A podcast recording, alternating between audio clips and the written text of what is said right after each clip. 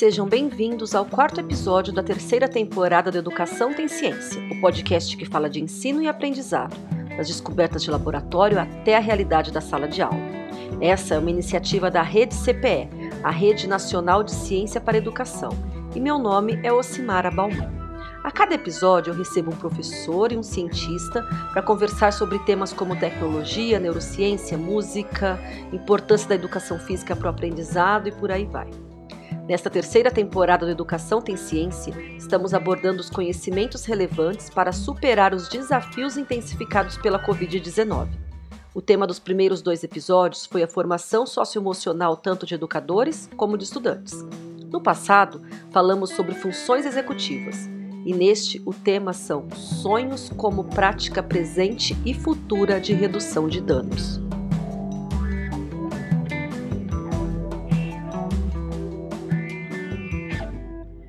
Pera lá, será que ouvimos bem? Você pode estar tá se perguntando o que os sonhos têm a ver com redução de danos. Pois é, tem muito a ver. Que tal começarmos com uma explicação do neurocientista brasileiro, e olha o spoiler, um dos convidados do nosso podcast de hoje, Siddhartha Ribeiro. Abre aspas. Com todos os estímulos que invadiram nossas vidas, a oportunidade de dormir e sonhar está cada vez mais ameaçada. A perda de sono pode levar ao déficit de memória, alterações de humor, depressão, obesidade, diabetes, doenças cardiovasculares e até Alzheimer. A perda de sonhos, por sua vez, pode levar a uma profunda falta de percepção dos nossos desejos, medos e desafios, bem como a uma incapacidade de avaliar as consequências de nossas ações. Fecha aspas. Viu só? Sonhar tem a ver com a nossa sobrevivência, a construção de futuro, de possibilidades, de flexibilidade cognitiva. E por isso, o lugar do sonho também é na escola. As pesquisas já mostram que o sonho que se sonha dormindo é um indutor, um catalisador do aprendizado. Ao receber os alunos, todos eles acordados, a escola, por sua vez, pode e deve ser o local de estímulo aos sonhos, de escuta desses sonhos, de validação desses sonhos, e mais além, um local que instigue os sonhos comunitários, aqueles que a gente sonha dormindo, mas que não expressam apenas os nossos medos e desejos individuais, mas os anseios coletivos. A gente sabe que isso tudo não é tarefa simples, querido professor e professora que nos ouvem, mas a conversa a seguir vai te ajudar muito a entender como estimular, acolher e ter uma escuta atenta aos sonhos dos seus alunos, sejam eles crianças ou adolescentes. Como eu já adiantei lá no início, um dos nossos convidados de hoje é o neurocientista Siddhartha Ribeiro, professor titular de neurociência e fundador do Instituto do Cérebro da Universidade Federal do Rio Grande do Norte. Siddhartha lançou no ano passado o livro Sonho Manifesto. Também está com a gente a Lucielen de Carvalho, que é professora da Rede Municipal de Guarulhos, na região metropolitana de São Paulo, e trabalha com seus alunos um tanto de projetos relacionados aos sonhos. Oi, gente, que bom estar aqui com vocês. É, boa tarde. Eu sou Siddhartha Ribeiro, eu sou professor de neurociências da Universidade Federal do Rio Grande do Norte, do Instituto do Cérebro, e tenho interesse em educação há muitos anos, faço pesquisas sobre isso, educação, papel do sono na escola, é, e integro a rede CPE. Então é um prazer estar aqui contigo, Luciele e Simara, para a gente ter essa conversa. Eu sou Luciele, sou professora há 15 anos, quase 16, daqui três dias, da Rede Pública de Guarulhos, São Paulo. Sou professora alfabetizadora, né? Então trabalho aí nos primeiros e segundos anos com alfabetização Professor Siddhartha, eu quero começar é, pedindo para que o senhor conte um pouco para a gente sobre pesquisas que relacionam sonho à educação, né? Sua pesquisa, todo mundo te conhece, né? Falando sobre sonhos, importância do sonho, sonho coletivo. Mas aqui para o podcast, né? Que a gente está falando com professores, eu queria que você contasse um pouco sobre descobertas e estudos que relacionam sonho ao aprendizado. Legal, Simara. Então, é importante a gente fazer a distinção entre sono e sonho. É, a ciência já sabe que o sono tem a ver com o aprendizado há, quase 100 anos. O primeiro artigo publicado sobre isso foi em 1924. Então, tem muita, muita pesquisa de boa qualidade feita em laboratório e depois, mais recentemente, em sala de aula. Uma parte disso em sala de aula feito no meu próprio laboratório por, por alunas e alunos meus, mostrando que a soneca dentro do ambiente escolar pode ajudar muito, não a, a, as crianças aprenderem mais, mas elas, é, no sentido de um volume maior de informações, mas no sentido de elas terem uma persistência maior desses conteúdos na memória. Então, a gente está falando aqui de um, de um aumento da duração das memórias. E, em particular, para o, o aprendizado, da, da, para o letramento, para a alfabetização, a gente tem um artigo publicado há dois anos atrás, é, cuja primeira autora foi Ana Raquel Torres, que fez doutorado comigo sobre esse assunto, agora fez a transição, se chama Arzim, é, em que a gente demonstrou que a soneca pode é, ajudar ao, ao, ao, durante o letramento e levar uma velocidade de leitura duas vezes superior aos grupos controle. A gente sabe que para na alfabetização, velocidade de leitura é super importante porque a, a criança precisa fazer sentido da frase que está lendo. Né? Se ela lê devagar demais, chega no final do parágrafo, ela já nem lembra como é que era no início do parágrafo. Então, eu preciso ler com uma certa velocidade para que aquilo seja divertido, para que o prazer da leitura se instale. Então, é bem demonstrado que o sono é importante para o aprendizado, importante para que a gente possa fazer uma triagem de memória, separar aquilo que precisa ser lembrado daquilo que não precisa, e tem a ver também com a criatividade. o sono tem diferentes fases. Então, existe uma fase específica chamada sono REM, sono do movimento rápido dos olhos, que coincide com muito sonho. E já se demonstrou em laboratório que quanto mais sono REM, maior a criatividade. Então, a criatividade está ligada ao sono REM. Agora, esses estudos que eu estou mencionando, e são muitos, eles dizem respeito a, ao sono, ao sono como um todo, ou a uma fase específica do sono, que é o sono REM. As evidências sobre o sonho especificamente são muito mais escassas. A primeira demonstração de que o sonho é importante para a cognição ela é apenas de 2010. Então, foi quase 100 anos depois da demonstração de que o sono é importante. Isso foi feito na Universidade de Harvard, nos Estados Unidos, e se demonstrou que uma pessoa que treina uma tarefa no computador, depois pode dormir, se ela sonha sobre essa tarefa, ela tem um desempenho bem melhor. É, isso não foi aplicado ainda ao ambiente escolar. Aliás, é uma dica aí para professoras, professores que queiram, queiram fazer seu, seu mestrado, seu doutorado, é um assunto interessante demais. É, acho que a Luciele vai ter um monte de coisa para falar para a gente sobre isso, da, da, da, da, vida real, da vida como ela é na escola, das crianças com suas experiências de sonho, sonho permitido ou não permitido, porque as crianças dormem quando estão com sono, dormem em qualquer lugar mesmo né? E como que isso pode ser utilizado não como, como uma, uma coisa, é, um distrator do aprendizado, mas na verdade como um indutor, um catalisador do aprendizado.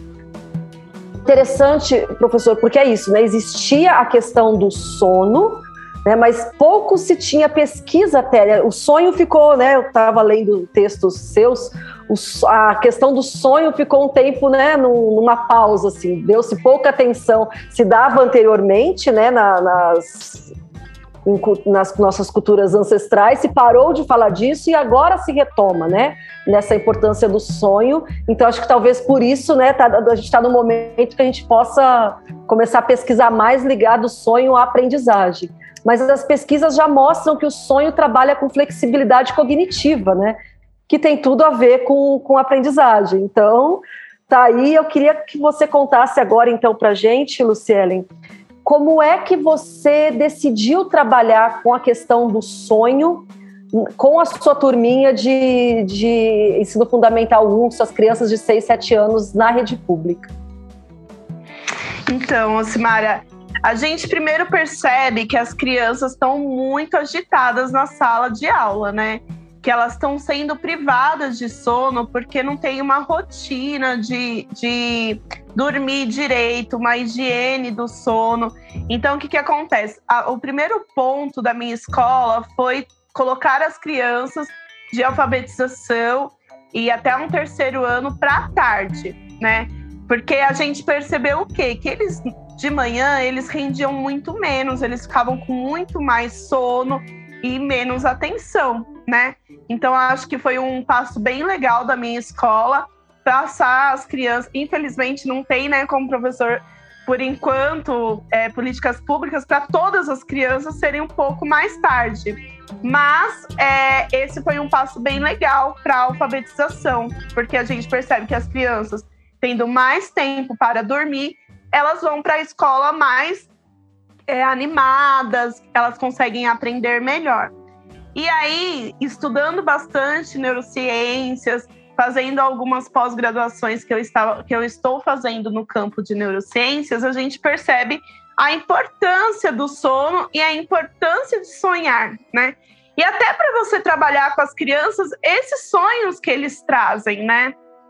Então, a gente começou, eu comecei a fazer um projeto com os meus alunos de rodas de conversas. E aí eles contam é, quais sonhos que eles tiveram, quais sonhos que eles têm de pesadelos. Eu tenho muitas crianças que têm bastante pesadelos. E aí a gente foi falando sobre os medos, né? Ou então quando sonha com coisas doidas, malucas, de cair, dessas coisas. E aí, nessas conversas, eu descobri que meus alunos, tinha muitos alunos que dormiam muito tarde vendo TV, jogando videogame, né? E aí eu quis dar um passo a mais de conversar com os pais a importância de que eles tenham consciência de como é importante a hora de dormir, uma higiene do sono, como trabalhar com as crianças, é, a, a, a importância mesmo de colocar, de ter uma rotina, de acalmar essa criança para dormir, porque senão é, a criança vai, é, vai tendo aqueles ciclos de noites mal dormidas, o que atrapalha muito na aprendizagem, né? Então, essas conversas são nas reuniões, então minhas reuniões é, não é só para dar nota, não é só para é, falar em específico de problemas de comportamento. Eu trabalho os 30, 40 minutos primeiro de formação de pais mesmo. Então, vamos lá, vamos entender um pouquinho o que, que é isso, é, por que, que é importante que as crianças vão dormir numa, num determinado horário e possam acordar em tal horário, como é importante que não tenha luz acesa, né, que eles tenham qualidade de sono, que eles possam falar dos seus sonhos, né? Então, é... ah, eu tive um pesadelo hoje. Então, será que é um pouco da alimentação pesada antes de dormir? Será que essa criança ela tá tendo ciclos de assistir muitos filmes de terror? O que que tá mexendo com essa criança, né? Então a gente explicou um pouquinho de tudo isso, até sobre a violência em casa, né? Então a criança ela vê é, situações de violência, de vulnerabilidade na sua casa e ela acaba tendo muitos sonhos. Então, foi até um indicativo para mim entender um pouco essa criança, porque se essa criança está tendo pesadelo dia após dia e esses pesadelos são agressivos e tudo, então eu comecei a conversar com eles, tentar entender o que está acontecendo, chamar as famílias e tudo, né? Quando você começou a falar, você falou das crianças começarem a contar os sonhos, né? Que, que elas sonhavam e tinha muito pesadelo. E aí, Siddhartha, vem as dúvidas, né? tipo, de onde vêm esses sonhos todos que a gente tem, né? Tipo, você deita lá, às vezes, tão tranquilinho e tem um pesadelo. Ou você não lembra de sonho nenhum nunca, né? Tipo, poxa, será que eu não sonho? Como é que isso funciona? E depois até quero que você vá um pouquinho além, tipo, e como que a gente como que o educador pode receber isso na sala de aula, né, nessa questão coletiva? Então, o, a, lembrar ou não lembrar dos sonhos tem tudo a ver com os hábitos. Todo mundo sonha. É, as pessoas que de fato não sonham são pessoas que têm uma certa lesão no cérebro que é muito rara. Uma quantidade muito pequena de pessoas na sociedade de fato não sonha. Mas um monte de gente não lembra dos próprios sonhos porque tem uma, uma forma de se relacionar com eles que não lhes dá qualquer importância. Então, a pessoa que está. Primeiro, que quem está privado de sono, né, quem dorme tarde e acorda cedo, está perdendo a segunda metade da noite, que é quando a gente tem o sono de movimento rápido dos olhos, o sono REM, que é rico em sonhos. Então, só por isso, a pessoa já está prejudicando a sua recuperação desses conteúdos. É, e aí tem a questão de levantar da cama muito rápido com coisas para fazer. Então, que é o caso de quase todo mundo hoje em dia. Né? E pode ser o caso das crianças que acordam privadas de sono e têm que correr para a escola, do, do, do, do, período matutino. Então, é, a, a, questão de lembrar ou não lembrar tem a ver com os hábitos, e a gente só vai voltar a lembrar bem dos sonhos se a gente criar um espaço antes de dormir durante o dormir, para que ele seja longo o suficiente, e depois de dormir ao despertar, para que a pessoa possa ter tranquilidade, tempo, sem falar com ninguém, sem se mexer, sem se agitar, para fazer o relato. Agora, por que, que quando a gente lembra dos sonhos, por que, que eles têm esse ou aquele conteúdo? É, a ciência se ocupa disso há muito tempo, a, a psicanálise se ocupa disso desde a sua fundação, é, e, e, o que a gente pode dizer é que os sonhos têm a ver com os nossos medos e os nossos desejos. É, quem nunca teve um sonho, por exemplo, que ia fazer uma prova e chegava na prova e estava atrasado, não podia entrar, ou tinha esquecido tudo, ou a caneta estourou, não conseguia escrever.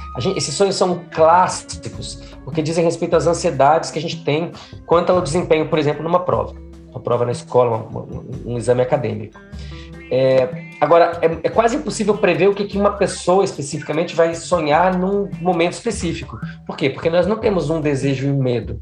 Nós temos uma infinidade de desejos e medos né, que estão misturados e que geram vetores, que geram resultantes, que podem ser um único sonho com um único uh, desejo dominante ou um monte de desejos misturados, gerando aqueles sonhos meio confusos, meio que aparentemente não tem sentido, mas que se você tirar pedacinho por pedacinho, ele tem sentido.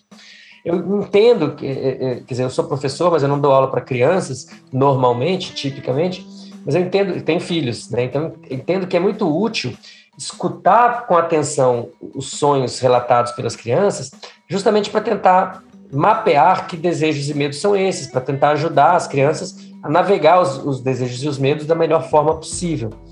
É, os pesadelos, nesse sentido, são muito úteis, porque eles nos permitem dizer onde tem problemas adiante, o que está causando ansiedade. Né? E, e, acho que a Lucélia, falou, falou uma coisa importante aqui. É, existe na nossa sociedade uma aceitação ingênua do excesso de telas, como se elas não pudessem ser perniciosas, e são. O excesso de telas é um grande problema. E, sobretudo, quando o conteúdo veiculado é um conteúdo que promove a ansiedade. É um exemplo claro que a Lucélia já falou é filme de terror. Por que, que uma criança vai ver filme de terror antes de dormir? É, isso é uma, é uma fábrica de pesadelo. Isso vai produzir pesadelo. Eu não quero é, demonizar os filmes de terror, mas acho que a gente tem que ter mais atenção também às questões envolvendo violência, jogos, videogames envolvendo violência. Tudo isso tem repercussão emocional. Quando é, você fala que tipo assistir filmes de terror antes de dormir e tal, de alguma forma a gente consegue modular então esses, uh, o sonhar Sim, Simara, porque o sonhar ele reflete as experiências da vigília, aquilo que Freud chamou de resto diurno. Então, frequentemente, quando a gente analisa um sonho, você vai encontrar algum elemento daquele sonho que, que diz respeito às, às vivências é, é, mais emocionais, de, de maior teor afetivo, tanto positivo quanto negativo, do dia anterior ou dos dias anteriores. Então a gente tem uma inércia emocional e, isso, e, a, e os sonhos têm a ver com processamento emocional. Isso tem a ver com trazer esses conteúdos e articular esses conteúdos para tentar so, criar soluções mesmo. Assim, como é que eu me, como é que eu me comporto diante disso? Quando a gente está diante de um, de, um, de, um, de um conteúdo violento ou agressivo, ou atemorizante, via uma tela, a gente diz para si mesmo: ah, isso não é agressivo porque não há risco real, mas existe risco emocional. Porque você está mexendo naquelas emoções. Isso não deve ser banalizado. Entendo. Lucélia, eu queria que você contasse para a gente, então, a partir até dessa, dessa explicação que o professor Siddhartha nos deu, e trouxesse um pouco de exemplo nessas rodas de conversa, que tipos de sonhos são contados assim, e como é que vocês já conseguiram modular, interferir, ajudar, estimular, né? Porque a gente sabe que os sonhos também aguçam criatividade e tal eu fui trabalhando com os pais, primeiro, que são os responsáveis desse, desse período, a higiene do sono é tranquilizar a criança, tomar banho antes de dormir, contar uma história para eles. Eu trabalho muito com a leitura com os meus alunos, né? Meu trabalho maior, meu projeto maior é a literatura em sala de aula. Então, eu trabalho com eles que os pais possam ler livros para seus filhos que tenham conversas saudáveis, né? Antes de dormir, que tenham um período de silêncio, né? Eu trabalho até meditação na minha sala, é de dois minutos. Todos os dias a gente faz um, um exercício de respiração com eles. E aí eu falo para replicar isso lá na hora do sono.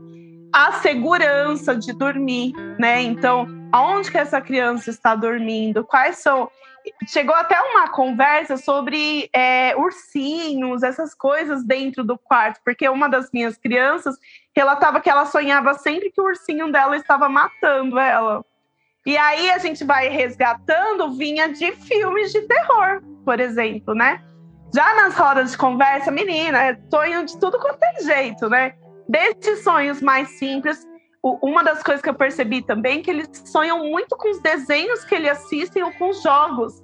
Então, por exemplo, ah, professor, hoje eu sonhei com o desenho que eu, que eu vi e tal, né? Por exemplo, um desenho que eu falo muito para eles assistirem é o Number Blocks. Então, são os bloquinhos né, que vão ensinando os números. E aí, como eu coloquei como lição de casa para os pais sempre utilizar esse momento de tela, que está fazendo a janta, tudo, colocar alguns vídeos bacanas, eu percebi que muitos alunos vinham falar: Nossa, eu fiquei sonhando até com os number blocks. E aí eles foram modificando um pouco. Então, hoje, os relatos deles de sonhos são menos. É, eles estão tendo menos pesadelos e eles sonham com mais coisas assim. Por exemplo, eles sonham em ir pra praia. Como eu trabalho numa região muito periférica, eles não conhecem a praia. 80% das minhas crianças não conhecem a praia. Então, por exemplo, quando eu descobri isso, eu levei livros de praia, mostrei vídeos para eles como que são as praias. A gente estudou algumas praias que são perto. Eu tenho bastante crianças que sonham voando, né? Que é um super-herói, né? E essas questões dos sonhos, elas estão muito impregnadas assim na questão de, de trabalhar o desejo. Por exemplo, quando você fala de profissões com as crianças, o que vocês imaginam que vocês querem ser e tudo? Na região onde eu trabalho, tem muitas crianças que falam: ah, eu quero ser gesseiro, ah, eu vou ser, é, vou ser empregada doméstica igual a minha mãe. Não, não desmerecendo essas profissões, mas eles não conseguem pensar adiante, sabe? Eles não sonham com uma profissão. E aí você tem que trazer todo um repertório de profissões. Olha, não, mas você pode ser isso, não, você pode ser aquilo. Vamos pensar aí nos tipos de profissões que tem. É uma coisa que me veio aqui. O sonho tem muito a ver com o contexto, né? Tipo, é, as crianças de classe média não têm pais cientistas, mas elas querem todas ser cientistas, serem astronautas e tipo, os pais são, sei lá, médico, advogado e tal. É, mas tem um acesso, talvez, né? E tipo, como é que a gente faz para fazer isso na educação, né? Tipo, a Aniela dá aula em Guarulhos. Guarulhos não está a uma hora da praia. Quando ela disse agora que 80% das crianças não conhecem o mar, eu fiquei não, não está a uma hora do mar. É, como que a gente pode é, pensar nos sonhos nessa construção do, do futuro, né? Da, da, da, perspectiva dessas crianças que têm 6, 7 anos de idade? Nossa, Sumara, essa é a questão crucial, né? Porque o sonho é o lugar da possibilidade. Agora, a gente só tem, a, digamos assim, o nosso livre-arbítrio de cada indivíduo ele é realizado dentro do espectro de possibilidades. Então, uma pessoa que nunca teve acesso a determinados bens culturais, ela tem muita dificuldade, inclusive, de desejá-los. Por isso que a escola é tão importante, porque a escola pode dizer para as pessoas: olha, isso existe, isso existe, isso existe, isso existe. E se você tiver é, a persistência para se construir nesse sistema que a gente chama de educação, de escola, ensino formal, você pode sonhar alto. Né? Se a gente não, não permitir que as crianças sonhem alto, poderem conhecer o mar, poderem é, estudar num país estrangeiro, poderem é, fazer ter as profissões que quiserem, é, a gente está matando as possibilidades delas logo no início. E esse é o grande problema. Né? Não existe nenhuma outra instituição na sociedade que permita realmente equiparar é, oportunidades. Os filhos das pessoas materialmente mais ricas têm muito mais oportunidades do que as pessoas materialmente mais pobres. Mas na escola, se a escola for de boa qualidade, se a família se engajar, se a criança se engajar, ela tem uma chance. E, e a escola é esse lugar em que você pode conhecer até aquilo que não está disponível, mas você saber que aquilo existe. Hum, isso existe, existe cientista, eu posso ser cientista, eu posso ser artista, eu posso ser esportista, eu posso ser é, médico, advogado, engenheiro ou qualquer outra profissão. E o meu medo é que a massificação das telas, ela está reduzindo o tempo que as crianças têm para estar com livros, para estar fazendo teatro, música, conversa, brincadeira, ou numa interação com a professora, seja uma interação que vá além daquilo que ela já conhece. Então está empobrecendo o repertório e está diminuindo a capacidade de imaginação. Né? O, o, sonho é a imaginação mais potente, mas quando a gente fecha os olhos e faz um devaneio, imagina alguma coisa, quando você pergunta para uma criança o que você quer ser quando crescer, ela está engajando no cérebro as mesmas regiões que ela usa para sonhar. Ela está de fato sonhando acordada. E o, a falta de diálogo, a falta de espaço, se chegar numa mesa de domingo e ver a família toda, todo mundo em tela, em que momento que ela vai construir repertórios de sonhos, de coisas a serem imaginadas e alcançadas e conquistadas? Isso é que é preocupante. Né? A miséria material, a pobreza material estão instaladas. O problema é, é a reprodução da, da miséria e da, da, da pobreza imateriais que vão, se, quando isso acontece, a pessoa não tem mais como sair, ela fica limitada àquelas três ou quatro coisas que ela já conhece. Gente, que, que desafio, né? Porque né, já era difícil fazê-los sonhar, né? As crianças que têm menos acesso. Agora a gente tem essa concorrência, né? Das, das, das telas que todos, né? Crianças e adultos somos, somos vítimas, assim. A gente, como adulto, também se, né? Aqui em casa eu tenho que ficar me controlando para que o celular não esteja sempre, você fica ali, né? Tipo, toda hora dando uma olhadinha. É, e isso passa para passa as crianças também. E quando, né, quanto menor a, a, possibilidade dessa criança ter mais acesso à informação, mais o sonho vai ficar reduzido, né?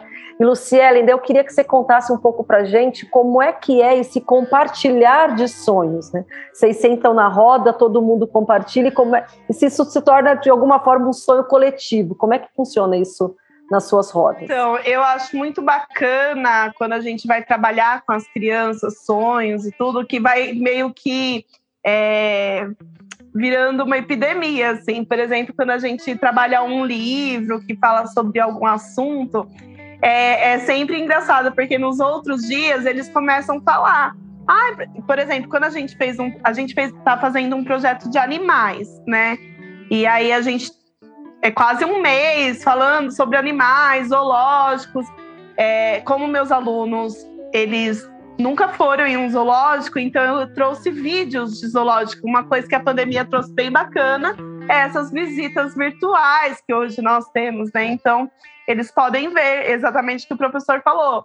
Eles não têm acesso, mas você pode apontar para eles: olha, existe, olha que bacana e tal, né? E aí é muito engraçado porque vai virando, vai contagiando. Eu acho que sonho contagia, né? né? E tem sonhos loucos também, tipo, ai, pro... nossa, eu sonhei com uma baleia que era meio passarinho, sabe?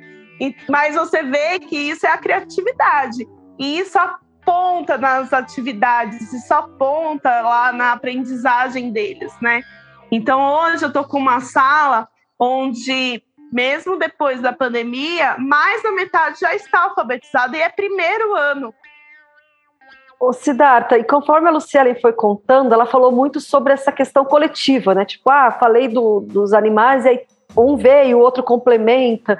E aí eu queria agora que a gente falasse sobre o tema, né, até do seu último livro, que é esse sonho, como tem a ver com as relações, né? Como sonhar é muito menos uma questão individual por mais que a gente ache que a gente está, né, estou interpretando o que eu sonhei sobre a minha vida, e mais uma questão coletiva, e talvez as crianças aprendendo a sonhar juntos lá aos seis anos se tornem adultos, né, menos egoístas, né, olhando mais para o outro, para o mundo. Super importante esse ponto e, e, tem tudo a ver com o que a Luciane relatou para gente. Os seres humanos somos, né, nossa ancestralidade humana é uma ancestralidade de coletivos o, o, o, Homo sapiens não é uma espécie que, que é, em, lugar nenhum tem um registro de solidão, é um registro de vida em coletivo, de vida em comunidade, um registro de compartilhamento, de partilha, um registro de é, corresponsabilidade, é um registro de suporte mútuo. Se não fosse assim, a gente não teria sobrevivido ao Paleolítico. E essa sociedade que está estruturada hoje, que é muito individualista, é, ela não é à toa que as pessoas nem se lembram dos próprios sonhos, porque os sonhos eles dão uma cola social, eles permitem que a gente avalie não só os nossos medos e desejos, mas os medos e desejos das outras pessoas. Das pessoas com quem a gente interage, das pessoas com quem a gente precisa é, colaborar para poder viver melhor. É, eu acho que não é à toa que esse momento do século XXI, de tanta angústia, de tanta ansiedade quanto ao futuro, é sobre isso que eu falo nesse livro mais recente, No Sonho Manifesto, que isso vem acompanhado desse, desse grande esquecimento dos sonhos. Então a gente está sem, sem os elementos simbólicos para poder construir narrativas comuns. A pandemia mostrou para a gente claramente que as saídas individuais não resolvem. Não adiantava uma pessoa se isolar e fingir que não estava acontecendo nada, por mais dinheiro que tivesse, podia pegar e morrer de Covid, como de fato morreram tantas pessoas. É, então, o, o desafio agora é a gente desconstruir essa sociedade individualista, centrada na aquisição de objetos, de experiências, de, de dinheiro, em última instância, e construir uma sociedade mais solidária, mais plural, baseada na, na, no respeito, na tolerância das diferenças individuais, mas nas ações coletivas, naquilo que faz sentido para grandes grupos de pessoas. E acho que a escola tem um papel essencial nisso. Fico super emocionado de ver a Luciane falar dessa escuta, porque essa escuta frequentemente a gente não tem em casa.